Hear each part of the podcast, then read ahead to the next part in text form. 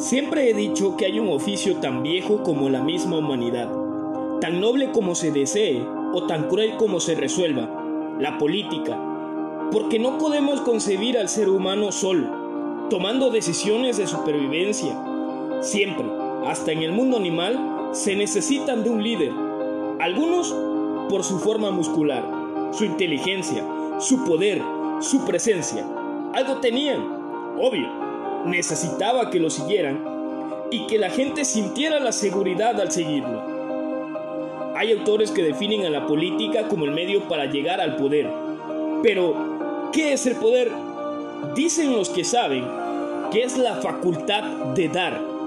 Seguridad, alimentación, salud, eventualmente nacerían términos para administrar la vida pública, para mantener el orden entre todos. Democracia, monarquía, autoritarismo, socialismo, comunismo, capitalismo. Aunque algunos son para modelos económicos, no podemos dejar de decir que son también para administrar la vida pública. Dicen los que saben que las propagandas políticas nacieron a partir de la Primera Guerra Mundial donde gobiernos como el de Estados Unidos necesitaron llevar sus planteamientos a toda la población, además de necesitar más gente al frente del campo de batalla. Spot por radios, periódicos, medios de comunicación de la época, panfletos, hablando de lo importante de ir a la guerra. Y pegó.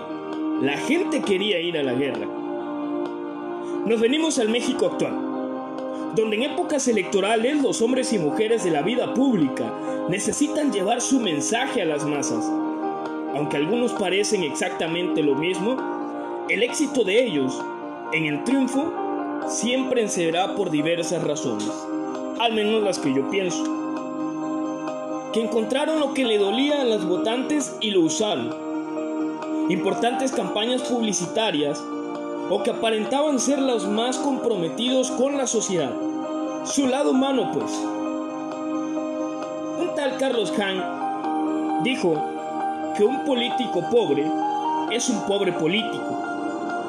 Razones tenía para su época. No olvidemos que Carlos Hahn, dicen algunos escritores, que es el papá del grupo Atlacomulco. El grupo en el poder hasta la última década. Porque si ese personaje, el político pobre, no encuentra un mensaje y no tiene dinero para compartir las campañas publicitarias, ni andar a regalando cosillas, que si el pollito, que si las entrevistas, será seguramente que ese político no tendrá el éxito en esta contienda. El México de hoy necesita hombres y mujeres que eleven la vida pública, alejarse de las campañas del dinero y hacerlas de conciencia. Por eso invito a la reflexión.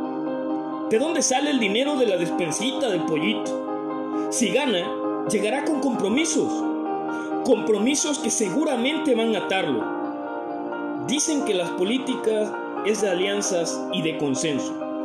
Pero hoy también es económica cambiemos el chip y hagamos que lo bueno pase, que lo bueno le llegue a México. Por eso hoy, y seguramente los próximos días, estaré llegándote a través de este podcast reflexiones, comentarios, ideas.